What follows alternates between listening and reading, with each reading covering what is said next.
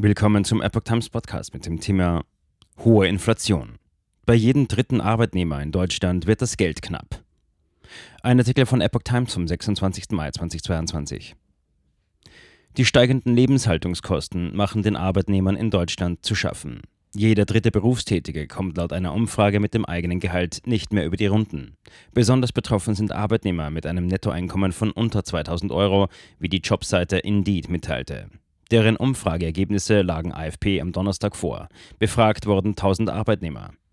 Demnach kommt für 47 Prozent der Befragten ein Wechsel in eine besser bezahlte Position in Frage. Wer den Job nicht wechseln will, dem bleibt die Gehaltsverhandlung. Mehr als die Hälfte der Umfrageteilnehmer, 55 Prozent, will aufgrund der hohen Inflation eine Lohnerhöhung fordern. 5 Prozent sind diesen Schritt bereits gegangen. Lediglich knapp ein Drittel der Befragten will trotz der hohen Teuerungsrate nicht über einen höheren Lohn verhandeln. Gehaltserhöhung gefordert. Knapp die Hälfte der Berufstätigen würde demnach eine Gehaltserhöhung von 6 bis 10 Prozent als angemessen empfinden. Knapp jeder Vierte würde sogar eine Lohnerhöhung von 11 bis 15 Prozent fordern.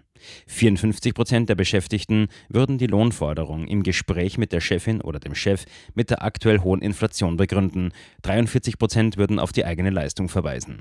28 Prozent würden außerdem mit der eigenen Arbeitserfahrung argumentieren.